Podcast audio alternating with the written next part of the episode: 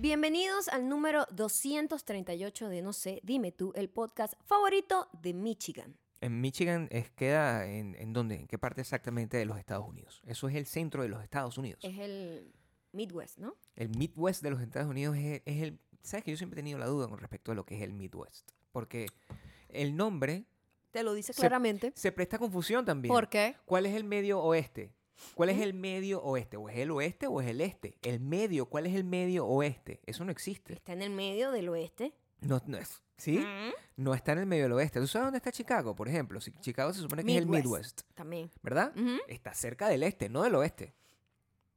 Es un concepto amplio, ¿verdad? Es un, no, es un concepto equivocado. Es una, un- los gringos pusieron eso malo. Los gringos tienen muchos conceptos equivocados, Gabriel. Bueno, no sé. Es Lia- obvio. Lianet, que Ajá. fue la persona que, que nos dijo que nos escuchaba desde, desde Michigan, que es una cubana. Ella es de Ah. Cuba, pero vive en Michigan. Pero que están en todos lados, chicos. Este, fue la que nos dijo que, eh, primero, que este podcast le, había el- le encantaba. Bueno, eh, escuchado nuestro podcast y le encantaba el episodio eh, particular donde estábamos hablando de el pupú. Eso fue lo que dijo Qué que siempre encuentra Siempre- cosas que nos gusten. pues. Siempre cosas muy lindas, ¿no? sí. Sorpresivas. Sí, con- Bueno, eso es la idea de este podcast. Este podcast, tú no sabes, tú, tú- tú entras, lo conectas, Es un podcast de nada, es como Seinfeld. Tú no sabes qué te vas a encontrar en ese capítulo. esperas saber que, que- que- que- esperas tener la certeza de lo que van a estar hablando en este podcast y de repente te sale una, una- persona diciéndote que está haciendo pupú. Eso no puede ser, o sea, eso es incorrecto.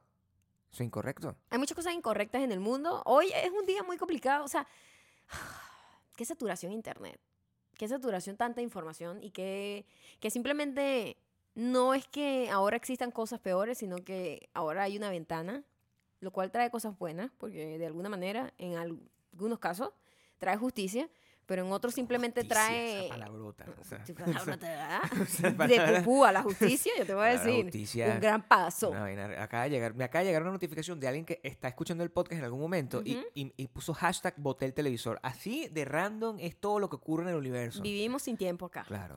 Y pasa. también pasa que uno se satura de muchas cosas, pues. Mm, De muchas cosas que nos afectan emocionalmente. Ayer Claro. hubo todo un caso, un peo de una... Aquí en Estados Unidos le dicen Karen a las mujeres blancas que Entitled, entitled one son bien entitled y bien ladillas y bien groseras y por lo general racistas. Mm.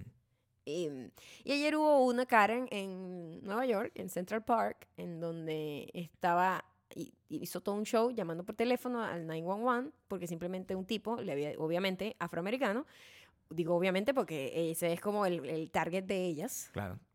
eh, que el tipo le había dicho como que mira, por favor, esta es una zona donde tienes que ponerle la correa a tu perro. La tipa se puso histérica diciendo que lo estaba atacando, que se sentía violentada y el tipo así como, por favor, no te acerques a mí. Más bien era ella como acercándose a él. Llama a la policía y la tipa literalmente hace un acto, hace un show por el 911. ¡Ah, Dios mío, es que mi perro, así, o sea, pero como un, actuando así como si de verdad la estaban matando y el tipo así como que, el tipo lejos grabando y que a la verga qué loca. Y además, prácticamente matando a su propio perro porque lo tenía todo ahorcado, o sea, lo levantaba y el perro estaba asfixiado. Lo más terrible de haber visto ese video, yo, sé, yo tenía mucho miedo por todos lados. ¿Ok? Yo tenía mucho miedo por todos lados. Ten- tenía mucho miedo por las circunstancias de lo que estaba viendo, porque uno empieza a ver esos videos y no sabe con qué va a terminar de ver. Porque de repente, e- ese es un video que tuvo final feliz, de alguna forma. Al De menos para hubo la, gente que, justicia. para la gente que tiene color, Hubo hubo justicia. final feliz. Pero no para el pobre perro. ¿Quién se preocupa del perro? Bueno, Eh, el epa, perro tuvo se- final el- feliz. el- el- claro que sí. Cuando yo lo veía no porque sabía que era un perro, era un perro que fue rescatado por la Rescatado. misma loca mierda, Sí. pero inmediatamente ella lo devolvió al, a la- al, al Rescue Center, pues, porque obviamente ella iba a enfrentarse a un problema de maltrato animal, porque todo el mundo estaba atacándola por todos los francos. Y o todo sea, el mundo estaba, estaba- muy atormentado por el perro. Porque, bueno, sí, hay que preocuparse un poco más porque casi matan a un afroamericano gratuitamente por, una loca mierda. Sí. Pero lo que lo, lo otro era el perro también, que estaba en- a la vista de todos, que lo estaba maltratando. Vamos, vamos a Hubo justicia porque fue muy rápido. La identificaron inmediatamente. Internet, veloz. El tipo que le paseaba al perro dijo: Yo conozco a esta tipa, se llama Amy Cooper, es no sé quiéncita, tal, no sé quién, no sé cuándo. Inmediatamente, eso fue muy rápido. O sea, inmediatamente todo el mundo escribiéndolo a donde trabajaba la tipa.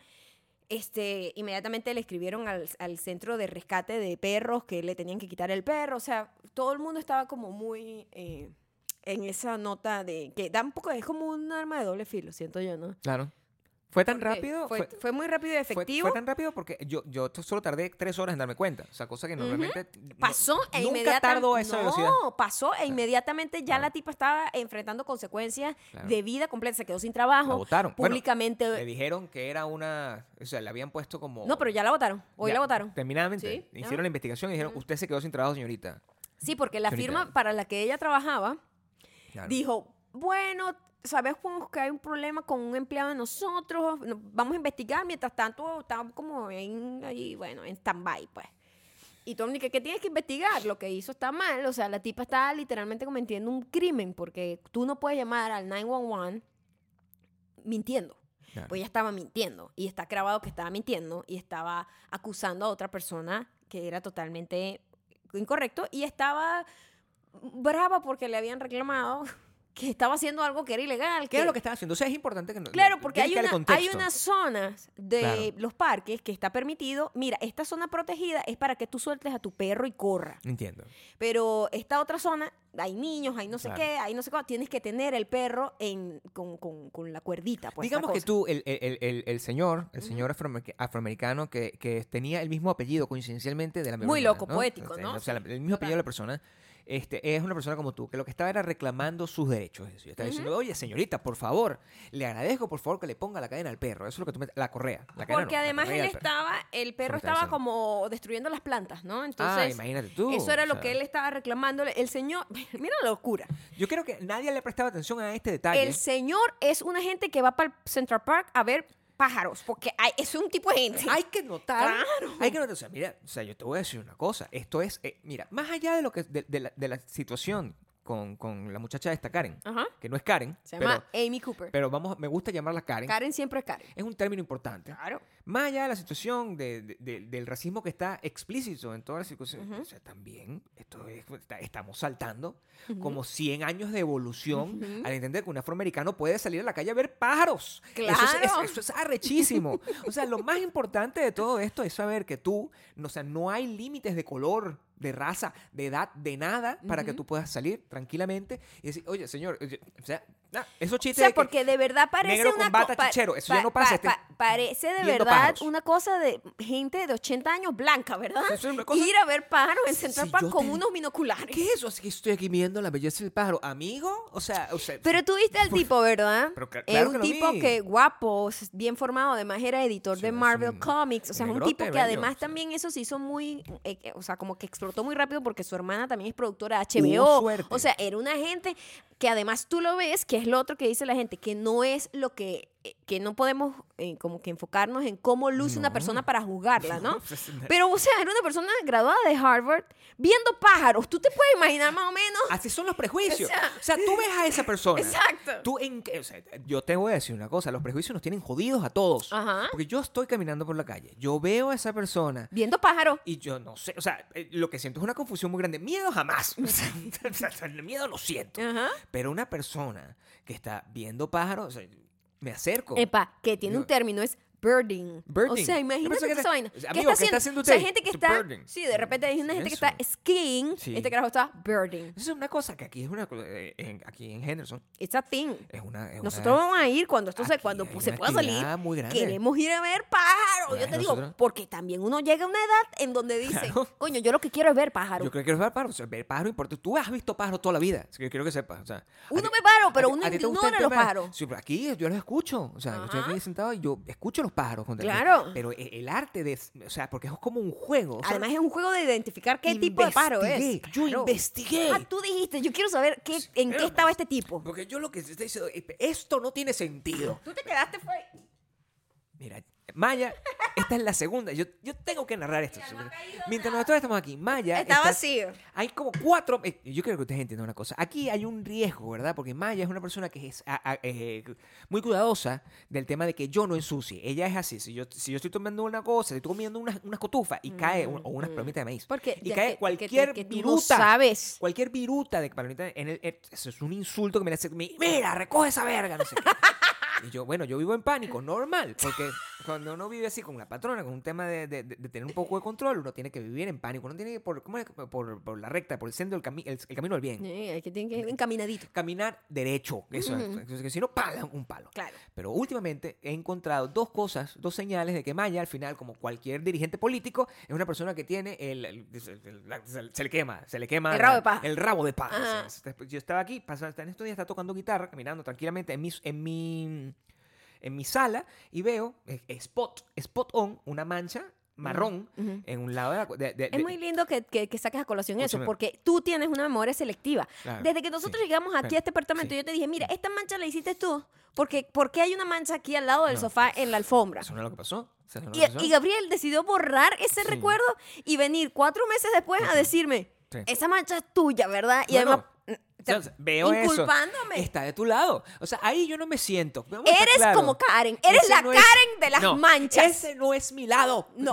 ese no es mi lado. Estás justo en el Sí, centro. Imagínate que yo llame así a la policía de las alfombras. Así que, Mm. "Polic- señor policía, por el está- dejó una mancha aquí. está- está- auxilio, auxilio, me está manchando la alfombra. Eso es lo que hizo la tipa esta. Ujú. Eso es lo que hizo la tipa esta. Tú, por segunda vez, Ujú. dejaste caer un refresco. No.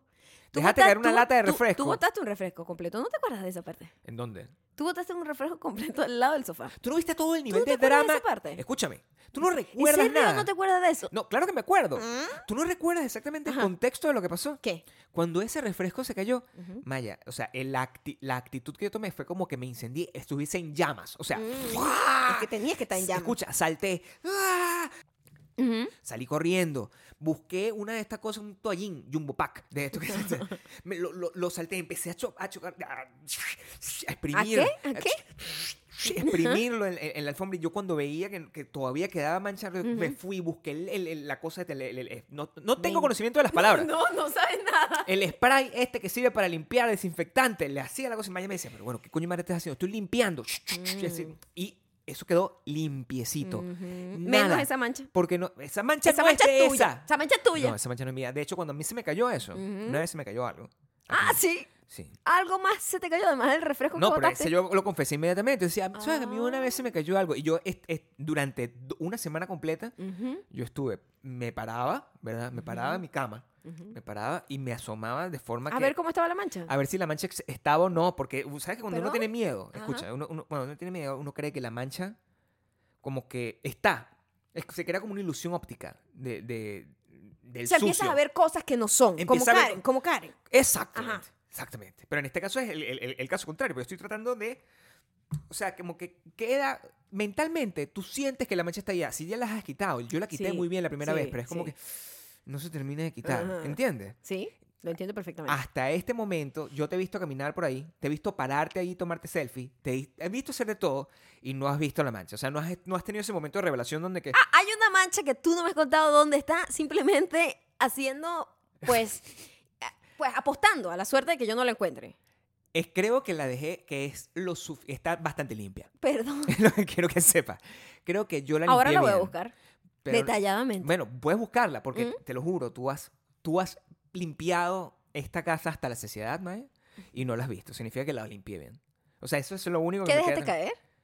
Este. mm, Creo que fue, creo que fue refresco. O sea, aquí lo que Pero botamos es refresco. ¿Qué haces tú? ¿Qué te pasa? O sea, tenía refresco. ¿A qué te acaba de botar un poco de refresco aquí en el Menos piso? mal que nosotros tomamos Diet Coke que no tiene azúcar, porque si no, ya tendríamos un desastre. ahí. No, por supuesto. Por Ujú. supuesto. Exacto. Cuan- pensando en todas esas cosas, en todo lo, lo del Diet Coke, que eso interru- interrumpió el, el esquema de pensamiento que teníamos, yo investigué lo que era el beer washing. Eso es lo que te estaba a punto de decir antes de que me interrumpieras con el refresco. Y, y el, es- el consiste, es como un juego, es muy divertido. Ah, sí. Cuéntame. Cuéntame más. Tienes, tú tienes como un álbum, escucha. Es el juego más gallo, o sea, por eso te estoy diciendo que el- el- el- el- es tan irónico lo, que, lo que ocurrió a nivel de racismo, Ujú. de que este hombre sea beer watcher. O sea, el, tú tienes como un álbum que tiene los dibujitos, o sea, com- como unas foticos de esas, así como enciclopedia. No me digas que la, haces como una X diciendo ya este lo vi. Mi amor, Una sí, colección de ver es, es como jugar bingo. el bingo de los pájaros. Eso es beer watching. ¿Qué Es así como funciona. La gente sale Ajá. y entonces ya lo- y es como que cuando tú completas eso, que es una cosa muy difícil, porque estamos hablando de pájaros que hay en todo el mundo. O sea, cuando tú completas eso, ya tuviste todos los pájaros que existen. Oh my God. y eso, por eso es una vaina como de anciano loco. Anciano o sea, y yo, yo quiero, Sí. yo quiero. Exactamente. Lo necesito. Exactamente, O sea, te da un propósito de vida, Gabriel. Es- porque es- fíjate, ¿qué propósito tenemos tú y yo realmente? Nada, absolutamente, Absolutamente nada. Evitar que no haya manchas en la alfombra. Imagínate que tu único propósito sea Sí. mantener la alfombra limpia. Sí, imagínate. No, no te No- da, no, no te- suficiente. no te- no, no, no te da como, como espacio para crecer. logro Ahora, eso. estar coleccionando pájaros que uno ve por el Por mundo, supuesto. coño, te da una, te da una sensación de que tu vida Vale un poquito, tiene Vale un poquito algo. más de sentido. Sí. Claro, nosotros pudiésemos estar, eh, eh, últimamente pudiésemos estar coleccionando racistas, pues, porque eso es lo que más, aparece. No, Policías racistas eso es lo no que más hay. podríamos, no nos daríamos abasto con un librito para guardar tanta gente. No, porque hay todo, mucho tipo de racistas. Demasiado. Demasiado tipo de es un racistas. exceso. Es horrible, chamo. Es horrible este país con, con, con su descarado racismo. Justificado además esquem- eh, esquemáticamente, sistemáticamente, eh, esquemáticamente, Está bien. A sistemáticamente. mí me gusta cuando utilizas decir. palabras que no tienen absolutamente nada que ver y, encajan. Sí, eh, sistemáticamente y además apoyadísimos por, por las leyes. Eso es terrible. Entonces, ayer pasó eso, lo de la loca esa en Central Park, eh, la justicia Sigue siendo trending topic. del internet. No, es que va a seguir siendo bastante hasta que ya Hasta que se pase, olvide, salga pues. otra loca, pues. Sí. Pero hoy mataron a un pobre señor afroamericano. También. a- Pero en plena luz del Min- día. En Minneapolis, ¿no? Minneapolis. Sí, o sea, Michigan, cuidado. De donde somos de chamo, podcast favoritos, what the cuidado. fuck? O sea, lo asfixiaron Mm. así, agarrándolo. O sea, ni siquiera fue con disparos ni nada, sino como que agarrándolo. El tipo decía, por favor. Y está grabado. Ha grabado. Está grabado todo Por gente personas. que está alrededor, desde varios ángulos. Está grabado y el policía así encima del tipo, por favor, no puedo respirar, no puedo respirar. Ay, y lo vemos como muere. Una vaina espantosa. Y eso sigue pasando y sigue pasando. Y esa gente, hija de puta maldita, va a seguir fucking trabajando además. Porque esa gente los, los retiran como por unos meses para que, ay, sí, bueno, Supuestamente están completamente desconectados. O sea, ya lo, lo- lo sacaron por completo. ¿Ah, pero sí? yo lo, sí, bueno, pero yo lo dudo. Yo lo dudo, porque aquí una de las cosas más fuertes que ocurrieron en, en- en los 90, ¿verdad? Que fue en, en Los Ángeles donde hubo esa revolución, donde unos policías este, le cayeron a palazos a, a un, a un tipo porque estaba fumando marihuana, una cosa así, pero le- la, la coñamentación fue eh, desproporcionada, porque eso ni siquiera es un delito que amerita ese tipo de violencia. El, lo, le entraron a coñazos, lo Ahí fue donde salió los Black Panther. no, eso es más para atrás. Ah, eso es mucho Eso es más. más Eso es los para atrás. 70. Esto es en los 90. Los 90 estás Esto en tú. los 90 pasó eso.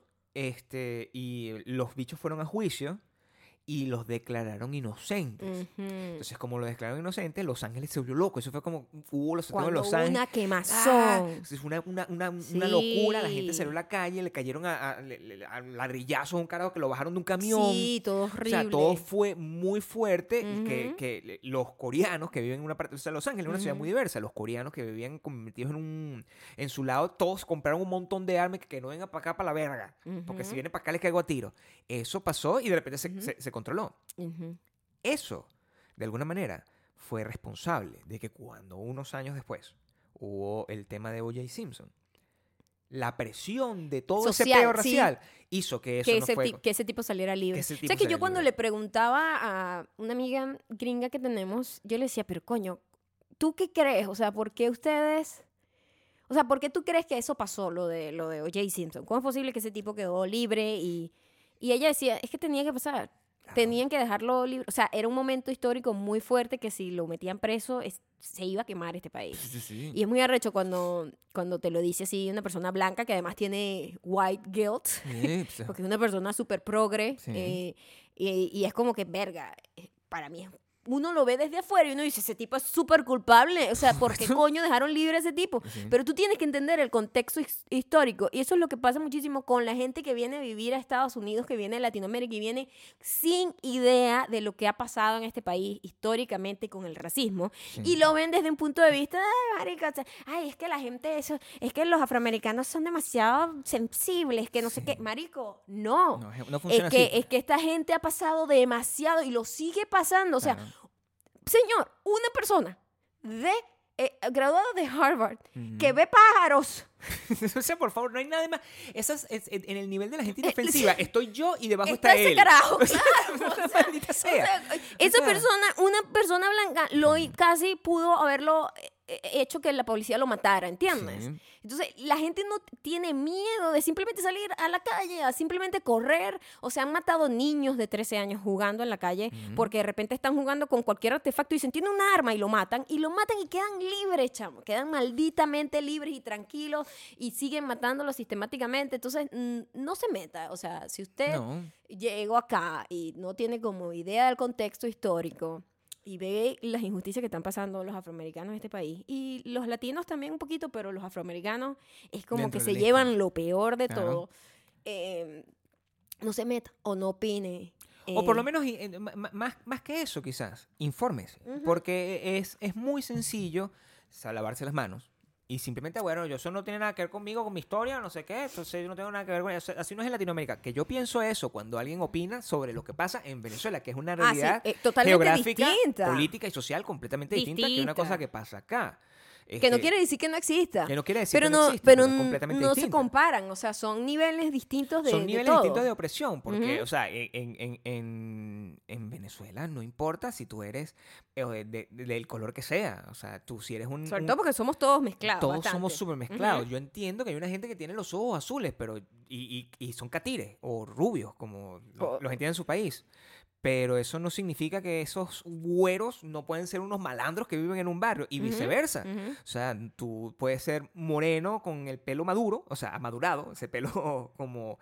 Que, Sponge. es que es co- como un, Como un casco. que es como un sponge que no es liso, No es pero liso, no es, rulo, no es nada. Es un pelo muy particular del, Sí. del Caribe venezolano. Del Caribe venezolano lo es. Y esa persona con los ojos marrones, esa persona puede ser presidente o dueño de una empresa. O sea, eso es eso, eso funciona distinto. De hecho, ni siquiera en un país como México, donde esa diferencia de, de, de clases sí está Pero muy bien sí marcada hay, porque sí hay hay- muchas injusticias por- claro, este, en Latinoamérica con, con el clasismo y con el clasismo y el colorismo, más que el racismo como tal, Colorismo es distinto, porque sí. nosotros no tenemos razas puras en, en nuestros No. países, muy pocos. Bueno, por lo menos en Venezuela somos muy mezclados. Sí. Yo entiendo que de repente países como Argentina tienen un poquito más de separación. bastante. En, en- en México también tienen un poquito En más de Perú separación. tienen muchísima. En Perú tienen y Chile Perú también tienen mucha separación de razas, pero en, en lo que es Colombia, Venezuela, somos muy mezclados. Sí. O sea, una gente que es como un café con leche, que tiene un poquito más de leche y este tiene un poquito más de café, pero todos somos muy mezclados.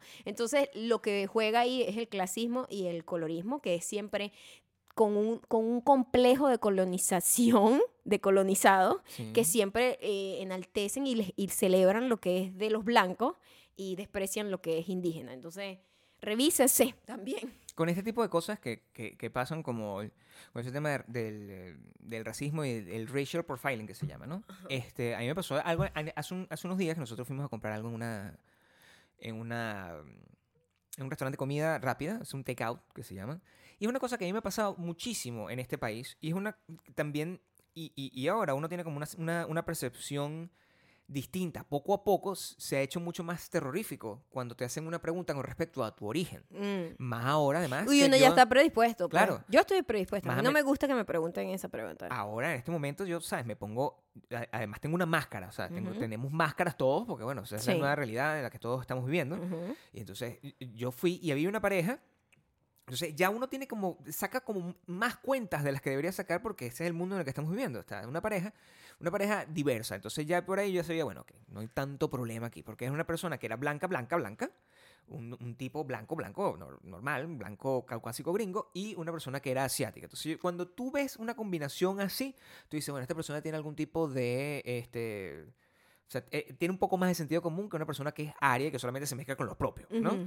Entonces, el- yo veo que se me están quedando viendo por un montón de rato, y eso aquí es, bueno, Karen. O sea, me van a Sí, llamar, me van a algo va a preso, pasar, sí. Algo. Y que uno ya además está como muy predispuesto Claro, a que uno no sabe. A, a evitar cualquier choque. A mí me da me da miedo. Mira, a mí me pasa que yo a veces digo, Gabriel, no, no hables tanto. Claro. Porque yo nada más de ver a una persona que, que me venga a salir con una huevonada de que Sí, go back to your habla, habla inglés. Sí. Mira, yo le digo, mira, anda, mamate un huevo, viejo de Sí. mierda. ¿Me entiendes? Ya yo estoy así. Entonces, yo más bien prefiero como evitar los choques porque nunca me ha pasado nada, pero no quiere decir que no pasa, pasa todo el tiempo. Claro. Entonces, cuando tú te encuentras una gente que se te queda viendo así, uno empieza Yo como no que, sé. ay, Dios mío, aquí Y hay fue. layers, hay layers. Es decir, pues, primero y principal, pues yo no soy tan oscuro, pero yo no tengo, yo, yo no soy tampoco blanco, o sea, no, no soy Ujú. blanco, nunca he sido blanco en mi vida, o sea, no.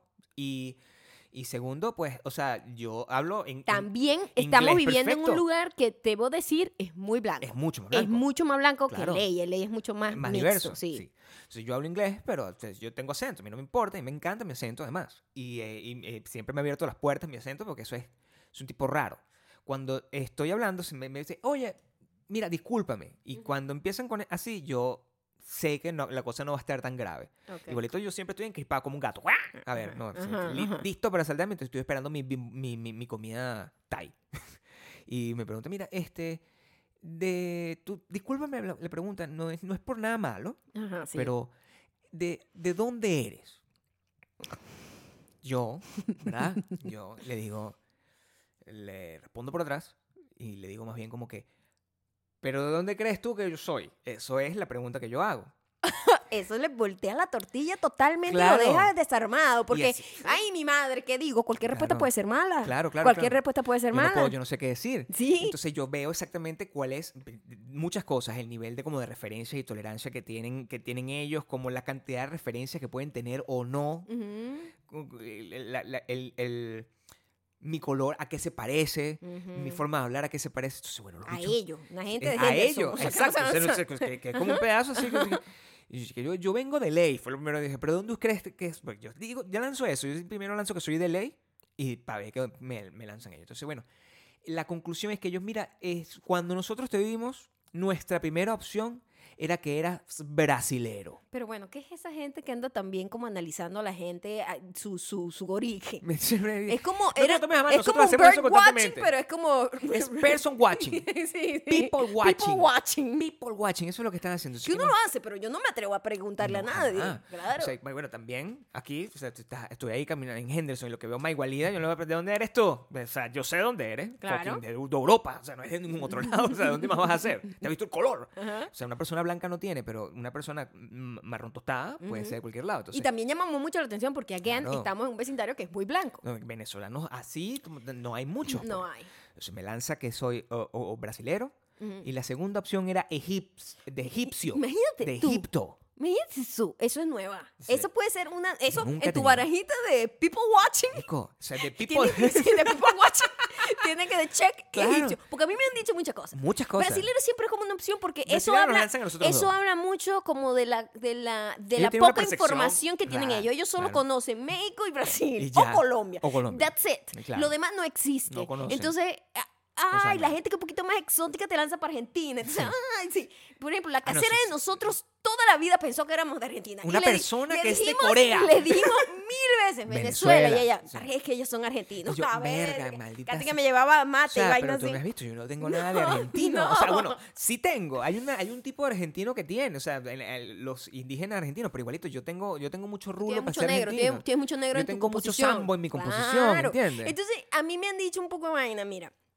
Y a mí me da mucha risa porque siempre eh, habla mucho como de la cultura que de ellos es limitada. Entonces, al principio nos decían era España. En Chicago nos decían España porque español, España. Y como que para ellos no lucíamos mexicanos, lucíamos. entonces para ellos es México, España, más nada. Más nadie habla español para ellos, ¿no? Sí. Entonces, bueno, nos decían España, nosotros no, Venezuela. Oh, toilet paper, es un problema. Cuando eso era un problema, el peor, el toilet que, paper bueno, allá. que sigue siendo.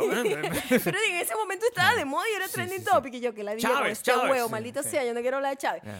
Eso fue- era primero, ¿verdad? Ah, el comercial aquí. Sí. Me decían también italiana, era como por el acento, creían que era italiana. Italiana francesa, por, la, por el look también. Yo tengo un acento raro también, Sí, quiero sí, decir. sí, sí, o sea, es un acento que no es como típico del acento que ellos perciben como Claro. de latino, que viene del Claro, español. yo puedo imitar perfectamente el acento mexicano en- en- de, de Mexican American. No lo Ah, voy a sí, hacer, Sí, pero... porque estamos en, en, en pero- LA lo aprendimos. O sea, yo, en LA nosotros trabajábamos con mexicanos por todos lados, con Sí. Mexican American, y ay, no, yo sé perfectamente. pues, O sea, I know, man. I know, Sí, man, claro. What Entonces, como nosotros no tenemos ese acento, ellos saben que no, no, no somos médicos. Lo- No eso somos. lo identifican porque es lo que más conocen, es con lo que más conviven. Claro, Después es me lanzaban para Brasil. Siempre nos lanzan para Brasil. Siempre, chamo. Es como que Claro. esta gente rara habla con un acento raro, pero no es un mexicano, Brasil. Es lo único que pueden hacer, decir. Birdwashing Jamás- egipcio. Definitivamente birdwatching egipcio es un nuevo nivel que acaba de romper. Pero yo te voy a decir algo. ¿Qué puedo parecer Yo cuando apenas estaba en Chicago, Sí. que mi inglés no, obviamente, era lo peor que había estado, porque Bueno, han pasado ocho años. Pero entonces, no, primera vez que hablamos. o sea, estaba hablando, Yes, estaba aprendiendo inglés. My name is. Hi, I want a burger. Burger, por favor. I want a sandwich. This one, this, Yes. This one, this one, ¿no? Yes, this. ¿Verdad? Ni This. siquiera this. This one. This Entonces, one. yo llego, este, este, este, este es mi, mi- mi- mi máximo nivel de, de people watching, ¿no? De la, de las Claro, barajitas. claro, claro. Y yo llego a, a Five Guys, me Five acuerdo. Guys, ok. Y llegamos ahí y nosotros, ay, tal, siempre nos trataban muy bien y tal. Quiero que sepan que las veces que siempre nos han preguntado esto, siempre es una curiosidad Mm. Como fascinante para ellos. Nunca ha sido negativo. Nunca. Nunca me han En ocho años, nunca nadie me ha tratado Jamás. mal por sonar distinto. Al contrario, es como una atracción y se atrae. Y es como que quiero saber de ti, qué interesante, me encanta tu Sí. acento. O sea, siempre es positivo. Hemos tenido Sí. muchísima suerte. Muchísimas. Porque eso no quiere decir que eso le pase a todo el mundo. Sí. Y, y el tipo me pregunta, ay, disculpa que te pregunte esto para que no te vaya a sonar mal y tal, pero eres de Australia.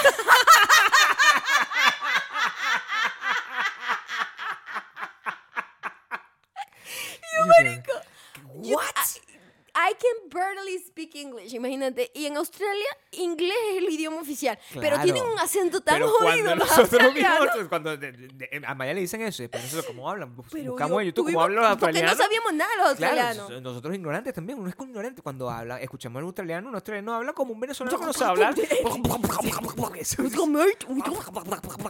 Y sea, yo, mierda, o sea, eso es un mega halago. Claro. Gracias, pero no. Pero no, o sea, O en, re- en sea- realidad era un insulto. O sea, quiero que sepas porque te está, Bueno, bueno, no se te te entiende un están carajo. hablando que hablas como lo- eh, eh, es, como los maracuchos de, de, de, del Yo, me English cu- yo- speaking. es- o sea, es epa, así de yo una vez complicado. conocí a un australiano en un evento que yo fui, que siempre esos eventos en LA donde... Este, Eso fue el concierto de Guns N' Roses, es el australiano que te está echando los perros. No, esa es otra gente, mi que amor. Yo también fui era un evento- australiano. Siempre no, te cae El australiano. australiano se siente atraído por mí. ¿Qué? No, no, pero, no, pero eh, eh, era un evento de Vanity Fair. Ok. Y era una gente que era como un montón de gente que trabajaba con Vanity Fair y eso. Y me acuerdo que estaba un muchacho ahí hablando.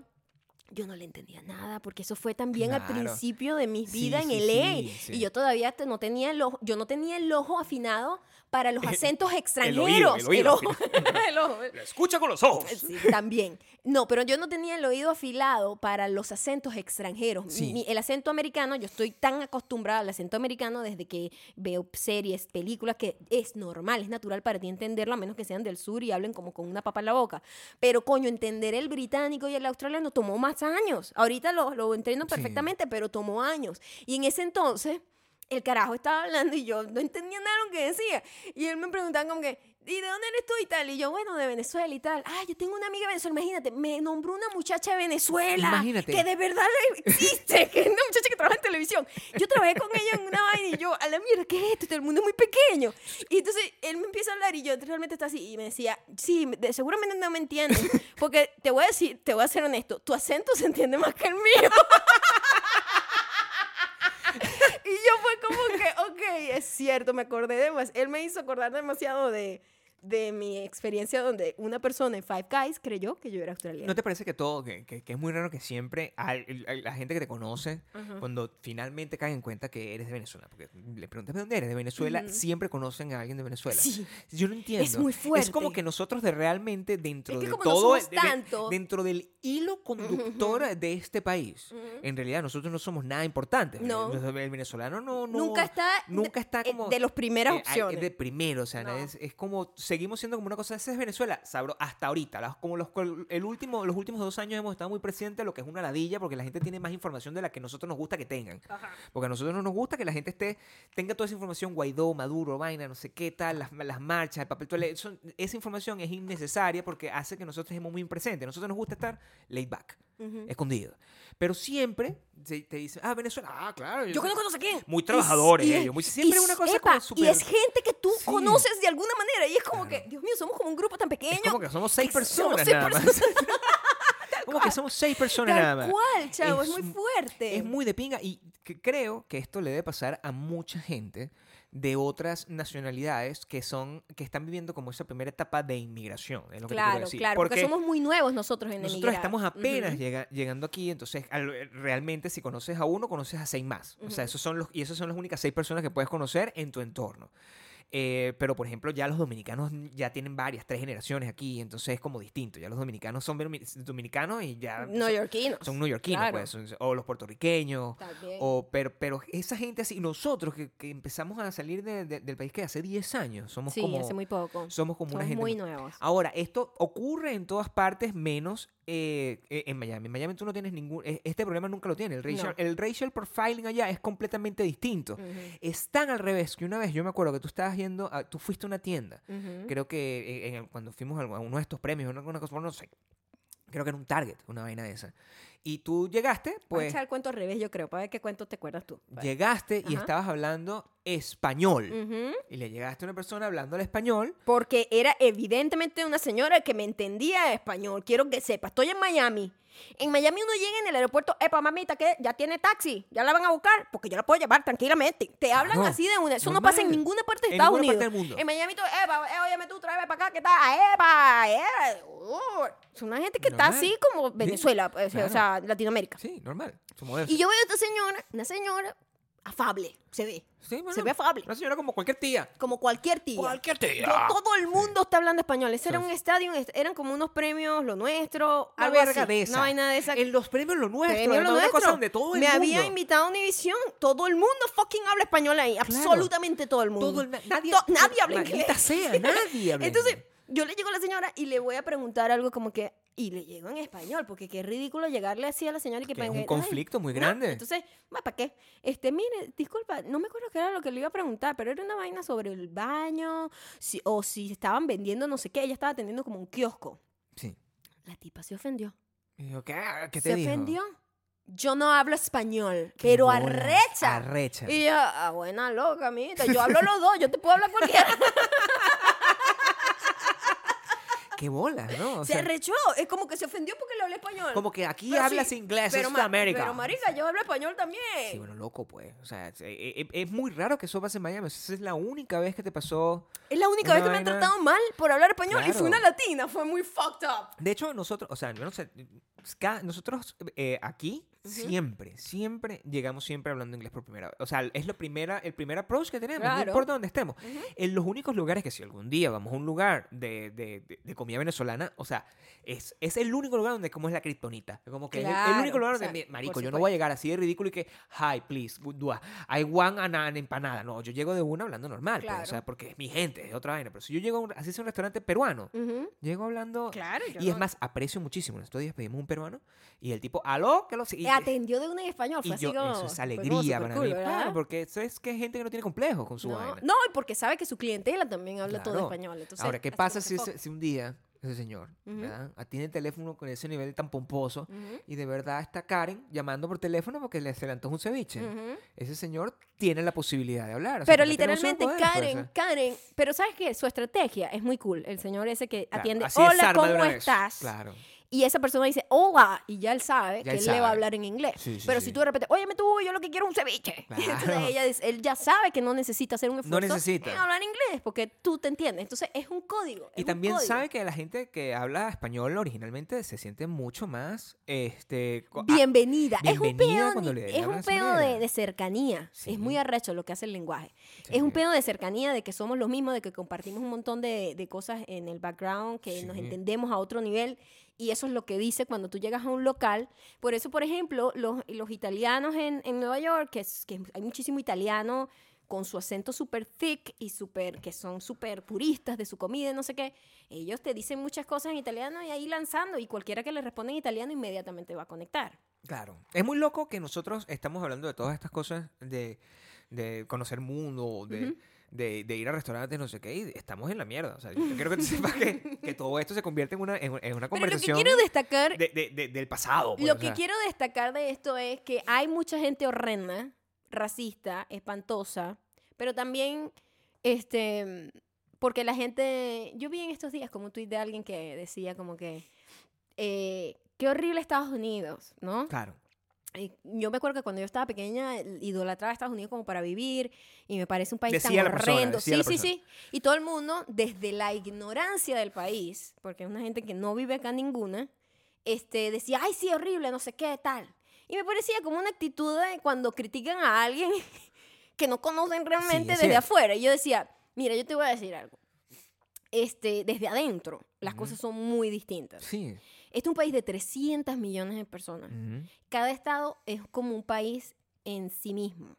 Hay gente horrenda y hay gente maravillosa, como en absolutamente todos lados. Lo que pasa es que aquí se hace súper ruido y todo lo que pasa aquí re- tiene una repercusión mundial muy arrecha, Por porque al final razones, pues, es el Ricky Ricón del mundo, ¿me Claro, entiendes? El fucking Ricky Ricón de es Estados Unidos es lo que total. es. Entonces todo lo que pasa aquí, Sí. todo el mundo se entera en todos lados. Y hace mucho ruido. El peor del racismo aquí hace mucho ruido, es muy arrecho, es muy horrible y sí pasa, pero así como pasa, este, hay que también destacar que hay muchísima gente maravillosa. A mí me, me llama mucho la atención que siempre nos, nos preguntan a nosotros el tipo, eh, pero a ti te gusta ese estilo de vida. Es como que, o sea, eh, gente que genuinamente, como porque Claro. se, se- se plantea, pero a ti te gusta el sistema de, de vida americano. ¿no? Y, y- y es raro, pues, o sea, honestamente, eh, nosotros que nos mudamos acá ya mayores, por decirlo de alguna forma, no nos vinimos súper jóvenes, este, sí tuvimos un, un cierto nivel de adaptación y nos ayudó un poco a adaptarnos. El tema de que teníamos muchos años consumiendo Friends y viendo series de Tú televisión. sabes que también Pero que, en realidad... que somos muy aislados tú y yo siempre, Claro. naturalmente. Sí, por no supuesto. somos muy comunales. Entonces, en donde nos pongan, nosotros vamos, a, y vamos, ver, vamos pues, o a sea. aprovechar las cosas buenas que ofrece y Sí. las que no son muy buenas las esquivamos. Sí, eso, y, y Entonces- eso lo tienen todas las culturas, tienen una cosa así. o Sí, sea, entonces es muy jodido, pero a mí, me, a mí me llama la atención porque yo cuando fui a Perú, sí. yo tuve una experiencia tan bizarra en Perú. Perú fue maravilloso, todo el mundo me trató maravilloso. Yo no fui, creo ha que sido de las mejores experiencias gastronómicas de mi vida. Increíble, o sea, cada comida era mejor que la otra, una vaina muy arrecha. Y bellísimo, me trataron bellísimo. Pero hubo una persona en particular que era súper comunista. Y, mi amor, y tenía que tratarnos porque tenía que hacer algo Era como el tour. eh, Claro. habían contratado como un tour y el tipo era como el guía.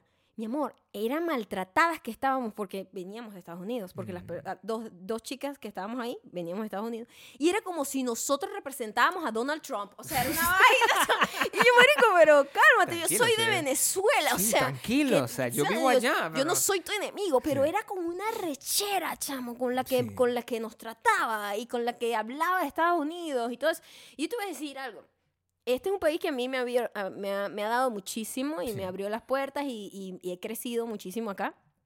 Y le tengo cariño, pero tampoco es que yo voy a estar, yo no defiendo en capa de espada ningún país. No, pues, Ningún ninguno. Yo no meto la mano en la canela por Es nadie. que ni el mío. Ni el mío. Ni el mío, o sea, Entonces el tipo así como que, que como, como tratando de, de- de atacarme como para que yo defendiera mi decisión de vivir en un país capitalista que consume, que no sé qué. Y yo, marico, la gente, tiene- cálmate, weón. la gente se crea como unas conexiones. Es raro, ¿verdad? como, como unas conexiones emocionales con un peso de tierra y eso es eso es muy loco Y nos ha pasado, nos ha pasado quita- en- con varias eh, ocasiones. sí Yo me acuerdo que cuando fuimos a Argentina también tuvimos una conversación igualito también una Igual, conversación así. en donde es como una curiosidad de la gente que no vive en Estados Unidos, Sí. cómo lo ve desde fuera. y creen que porque uno vive aquí uno está un- un- uno, está como to- totalmente absorto dentro de, en- dentro de toda la, la- la- la estructura de, de- de- consumo, de, de entretenimiento, de estilo de vida como tal, y en realidad uno es bastante crítico porque uno toma lo- de a poquito todo lo que solamente lo que le Es que lo- hemos sido críticos hasta lo- desde lo- nuestro propio país, lo desde que que, le conviene. vivíamos o sea, allá. yo recuerdo, honestamente, si yo, yo vivía en, en, en, en Venezuela, o sea, hasta, hasta bastante viejo viví en. Venezuela, y yo sí, yo nu- nunca pensaba que yo iba a envejecer aquí, o sea, eso Jamás. Yo, mira, no, es era una- más, no era un plan, yo, yo, me no quería, o sea, acuerdo, para que tú veas como uno cuando habla desde la ignorancia, es la ignorancia es muy atrevida. Pero yo me acuerdo que una vez estábamos conversando, yo estaba estudiando diseño de moda y estábamos un grupo de compañeras de clase hablando. Toda- Todavía no se estaba presentando esa, esa migración tan, tan radical, ¿no? No. Todo el todavía había gente que decía, ay, no sé quién se fue para no sé dónde, ay, qué raro. Claro, que, ¿Por o sea, que los destinos Era cambiaban, era Barcelona, raro. Argentina, bla, Y la gente estaba planteando como qué país si llegase a ser... Porque aquí estoy bien, pero... Yo estamos bien, pero vamos a suponer que esto se ponga peor. Y ya la vaina está en la mierda, ¿no? Claro. ¿A dónde te irías? Y yo me acuerdo que yo dije, jamás me iría a Estados Unidos. Porque uno es imbécil, uno es ignorante y dice cualquier barbaridad. Jamás, no me gusta para nada el estilo de vida de ellos, eh, no, es como aburrido y empty. Yo me iría a Europa. Europa, una vaina que es tan amplia además. Europa. Te irías a Uruapan, yo creo. que- Y, y- y que como que qué ridícula. No, y pues, terminé claro. aquí. Terminé aquí. Pero también yo creo que eso es un, como una manera, un mecanismo de defensa. Eh, Lo es, sí. Es un mecanismo de defensa de la gente porque cuando, como es tan peludo, y, y- y yo creo que eso puede ser, es que es tan peludo como que, evidentemente, si tú quieres eh, hacer cine o hacer cualquier cosa, que es lo que tú querías, Ujú. y tú decías, bueno, yo nunca me iría para Estados Unidos, es porque la rechera, porque tú sabes que no... que nunca lo voy a lograr. Nunca voy a ir para Nunca voy a allá, nunca voy a Claro, estar es a trabajar en Hollywood. Es un mecanismo de claro. defensa. Yo digo, no voy a tratar de irme al tanque grande porque yo sé Claro. que ahí no va a llevar vida, entonces yo prefiero despreciarlo de entrada. Es el equivalente del, del, del carajo que dice, no, a mí no me gusta esa jeva, a mí no me gustan las jevas que están tan buenas así. Son todas, todas estúpidas, son todas no tienen nada que ofrecer. Eh. Marico, estás equivocado. O sea, apunta alto, como yo. Yo apunto a una persona alta, dentro de lo que cabe. O sea, Alta en estándar, pero apu- en tamaño. apul- apunté alto a una muchacha pequeña. Eso y eso, eso, yo dije, bueno, esta está fuera de mi liga, pero si yo voy a apostar, tengo que apostar por una cosa que vaya para ese tamaño. Porque imagínate tú, voy a- a apostar por la feita. Por la, Pero bueno, que la feita tiene su corazón, Gabriel. No, bueno, Deja de entiendo. estar despreciando a la feita. Coño, pero yo ya soy el feo de la relación. No puede haber dos feos en la misma relación. Eso no cuadra. Tú no puedes tener dos personas feas en la misma relación porque eso se ve mal. O sea, tú puedes estar, tienes que. a- alguien tiene el balance, o sea, es un pedo de, de equilibrio, es un pedo de balance. No, se cayó mi, se cayó mi celular. Se cayó mi celular, pero como tenemos la alfombra sucia, no importa. No digas amortigua. alfombra sucia. Bueno, tú la manchaste, ahí tengo la, estoy viendo la Eso mancha. es mentira. Eso es lo que estoy viendo. Yo voy a mostrar una foto de la alfombra, de- del Eso es lugar, el lugar donde tú Eso fuiste tú. manchaste la alfombra Dios mío. que yo todos los días cuido. ¿Desde cuándo estás planificando decir esto y hacerte el loco con, con lo que te dije hace como tres meses de que había encontrado esa manchita ahí? Yo quiero saber si en algún momento la vida va a volver a ser como la que solía ser mayor. Yo, yo, yo quisiera saber si, si Bueno, tú si tuviste nosotros- como una pequeña dosis con esa gente preguntando esa estupidez de No, que sí, dónde bueno. era. Porque eso es algo bastante como de cotidiano, como cotidianidad gringa estúpida, pero...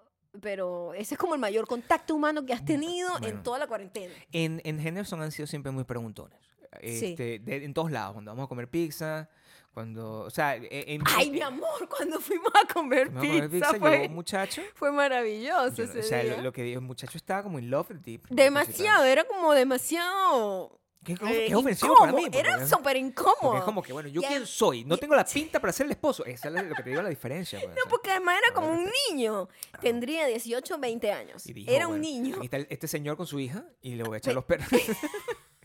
voy, a, voy, a, echa- voy a atacarlo. pues, Y el niño era, disculpa. ¿de dónde eres? Y Gabriel leía al Yo ahí lado. Y era como que, y yo de Venezuela.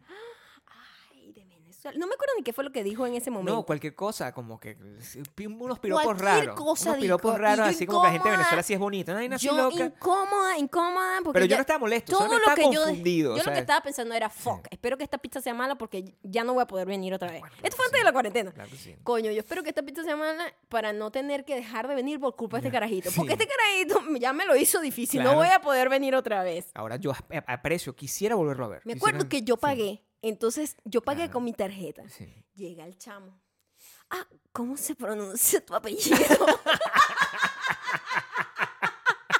Siempre, siempre. y yo, ah, Ocando. Oh, Oca- Y lo intentaba y yo, Sí. Dios mío, o sea, me quiero ir.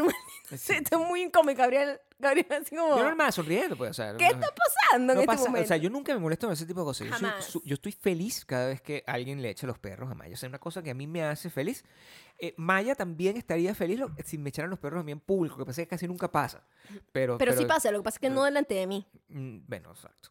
Por- Nor- por- Normal, pues, o sea, pero, pero cuando pasa, yo simplemente también. Es, nosotros A lo mejor la estamos en- mujer. Es que yo no lo vi. Yo no estoy entrenado para eso. Fíjate que yo a él no lo vi como, como que te estaba faltando respeto, sino que era No, muy, no. muy naif. Claro, muy Que inocente. era como un niño que estaba en. Te estoy hablando que en este lugar nosotros no somos la vaina más exótica del mundo. Entonces el carajito estaba en shock. Claro. ¿Quién es este ser y de dónde salió? El bicho, al final, también ese concepto es Ah, un poco ya me raro. acuerdo. Y lo que dijo fue, oh, me encanta tu look, me encanta tu ropa, tu pelo, o sea, tienes un look increíble, ¿de dónde eres? Y no sé qué. Y te dijo algo así como que, el tuyo también.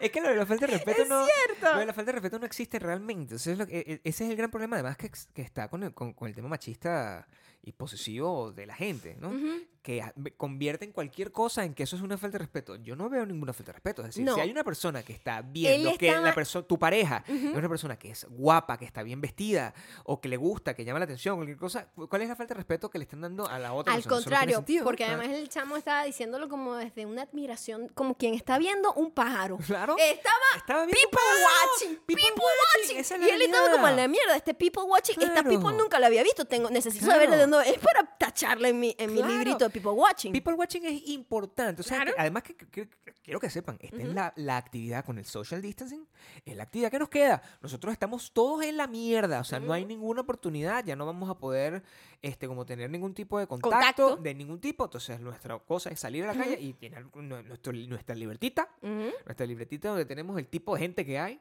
Y entonces tratamos de, de, de, de- encontrarlas. Pues entonces está blanco, racista, está, pa, lo anota, people watch. Espero, espero nunca, nunca a ponerle la X a ese. Sí, no. Espero no tener que encontrarme nunca con un- Nunca, nunca. con un- Este, Yo nunca me he encontrado con uno de esos aquí. Ey, tengo ocho ¿qué? años viviendo aquí. ¿Racista? De esos conmigo directamente. Ah, sí, no. Never. No, por eso, pero nosotros somos muy privilegiados y uno Claro. tiene que...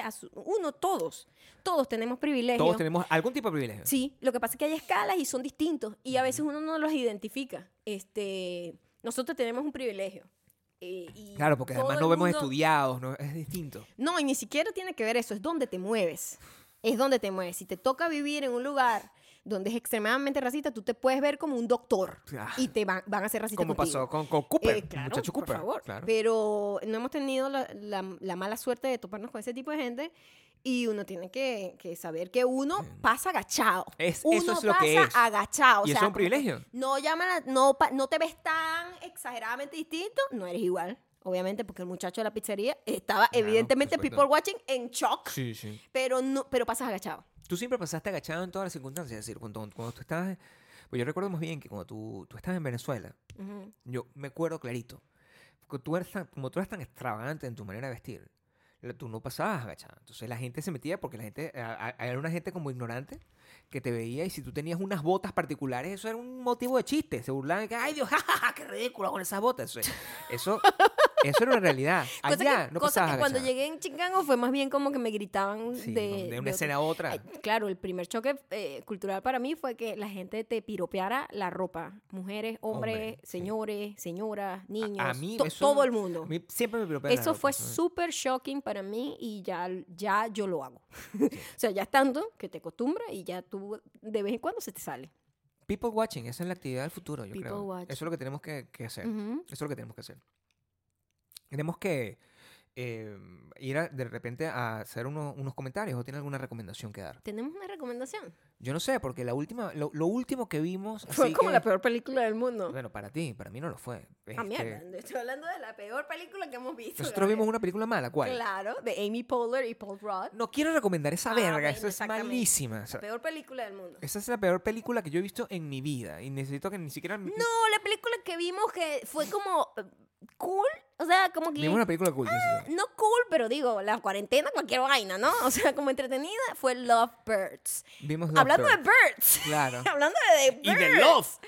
Oh my God, sí. O sea, Claro. Lovebirds con Issa Rae. Y de racial profiling también. Ajá, y de gente de color. Que hay gente de color. eh, Lográndolo en Hollywood. Issa Claro. Rae y. ¿Cómo se llama el otro chico?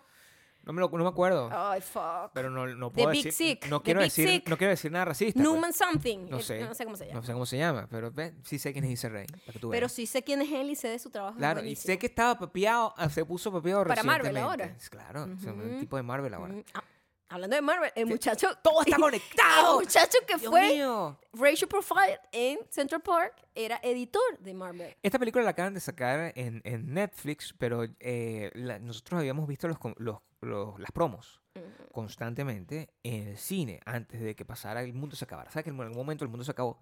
Entonces yo no sé si esta película este, la llegaron a estrenar en el cine o simplemente Netflix dijo, a la verga, la voy a estrenar directamente yo. Eso no sé si fue lo que pasó.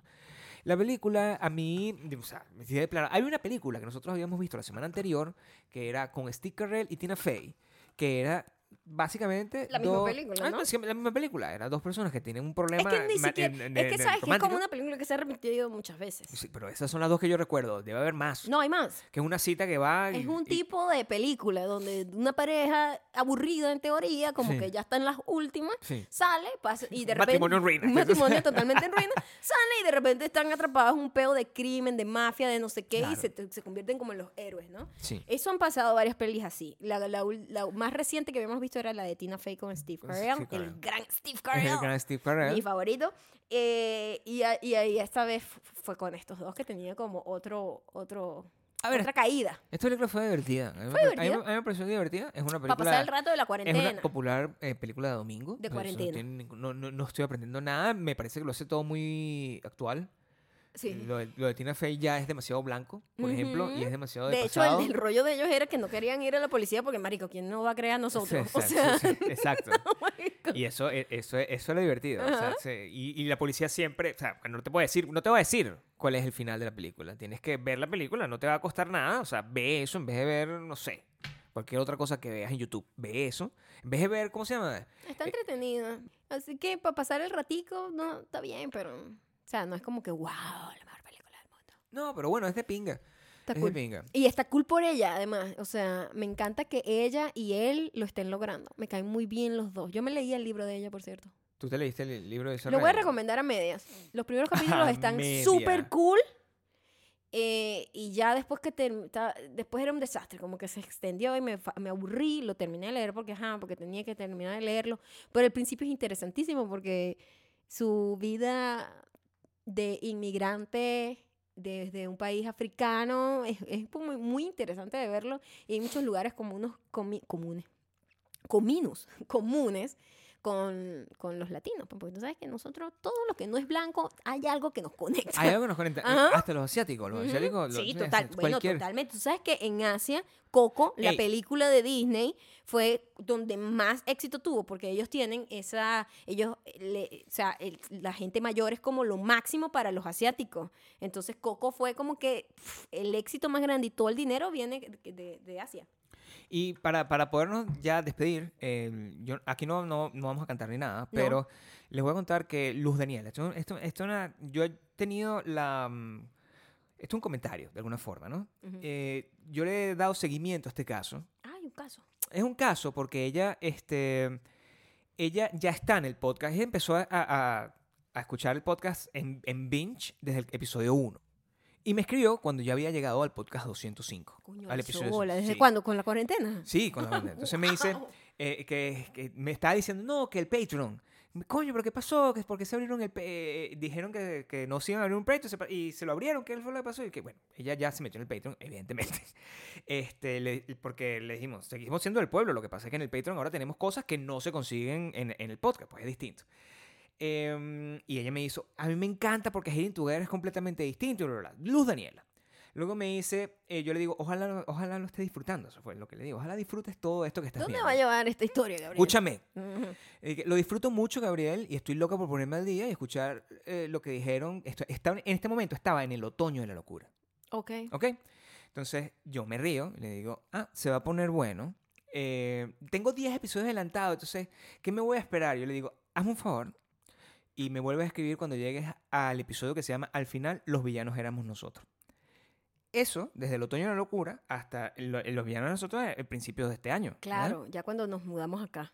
Bueno, este, me mandó un mensaje hoy, en este Ah, ¿sí? momento, empecé así grabando el podcast, Ajá. donde el hashtag boté el televisor y me dice lloré con Maya y me hiciste erizar con la conclusión el tiré de la temporada al final si eran los villanos. Mira qué lindo como la gente Qué bello. se conecta Qué con una historia como si como nosotros si fuéramos unos personajes. O sea de verdad que Qué bonito. qué increíble que una persona haya logrado desde el principio Qué es un muchacho increíble, qué inocente. increíble, qué increíble, qué increíble el poder de la comunicación. ¿Qué? qué increíble. te- poder de la comunicación todo el mundo pero no tú Sí, nosotros no sabemos hablar ¿sabes? Eso es lo mejor de todo. Sí, ¿tú Pero igual nos entendemos. la gente no nos ¿Cómo no lo paro? ¿Tú crees que la gente nos preste atención cuando cuando Coño, ella prestó, ha prestado mucha atención. Mira, mira todo el esfuerzo que ha dado ah, para, para 235 capítulos. Yo quisiera en algún momento poder, poder pagarles eso, e- esa atención que ustedes le están dando a, escuchar tanto, tantas paguatadas que nosotros decimos. Pero bueno, este, es lo que nos quedará porque ustedes tienen podcast. Este es el próximo ejercicio que les voy a poner. Pónganse los audífonos, escuchen cualquier episodio del podcast y vayan a la calle a hacer people watching y, y vamos a ver si les cuadra. Vamos a ver si les cuadra. No cuadro nada lo que dijiste, pero bueno, hay que acabar en, algún momento. y este es el final. Chao.